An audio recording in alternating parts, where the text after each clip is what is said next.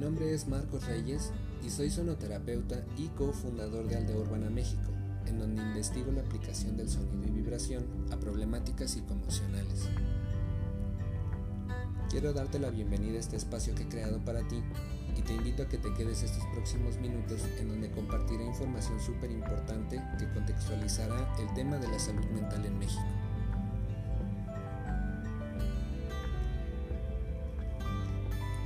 Abrir este tema, quisiera hacerte una pregunta. ¿Por qué el mexicano no va al psicólogo?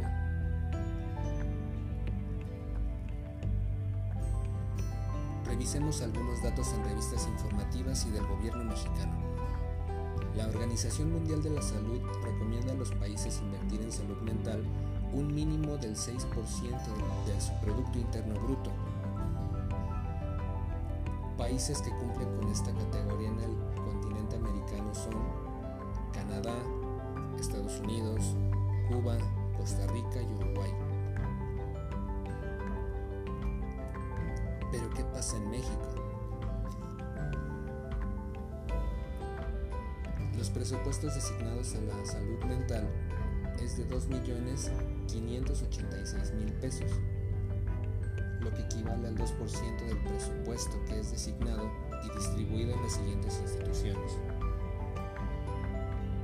El Secretariado Técnico del Consejo Nacional de Salud Mental, el Instituto Nacional de Psiquiatría Ramón de la Fuente Muñiz y la Secretaría de Salud.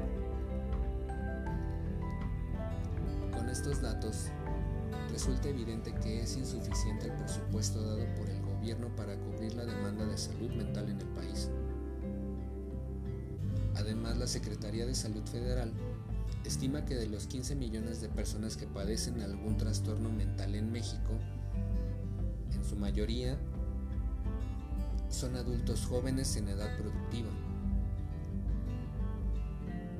siendo los diagnósticos más comunes entre la población la depresión, trastornos de ansiedad, trastorno por déficit de atención y trastornos de la conducta alimentaria.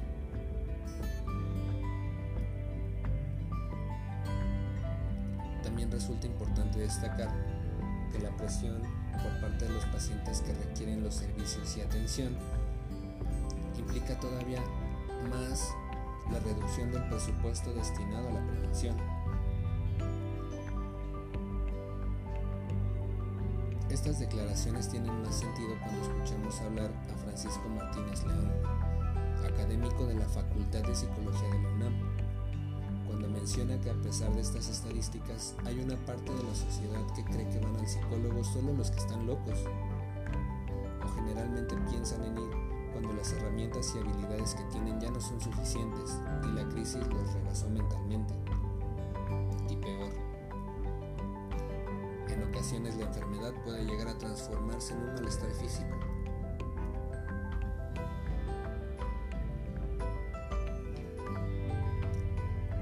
La falta de prevención, el desconocimiento del proceso de atención psicológica, tabúes y estigmas aparecen de la mano con la desinformación, dañando el cuidado de nuestro bienestar Urbana México sabemos que la salud mental es la construcción de varios elementos. Por esta razón, además del asesoramiento psicológico y las sesiones en donde fluyes con los sonidos y reconoces tus emociones, hacemos énfasis a nuestros pacientes en la atención de sus buenos hábitos. Sabemos que a partir del buen gestionamiento de emociones y pensamientos, se genera un estado de bienestar físico, mental y social que te dará la oportunidad de afrontar situaciones que percibes o vives como amenazantes y desafiantes, logrando desempeñar de manera saludable tus propias capacidades e incluso más adelante llegar a ser una contribución hacia tu comunidad. En nuestra página de Facebook, arroba sonido y vibración, podrás encontrar información complementaria para cuidar tu salud mental también puedes preguntar por nuestras sesiones terapéuticas de sonido y vibración. Deseo a nombre de Aldea Urbana que esta información te sea útil para reflexionar en el cuidado de la salud mental y en la búsqueda de posibilidades para mejorar tu estado emocional.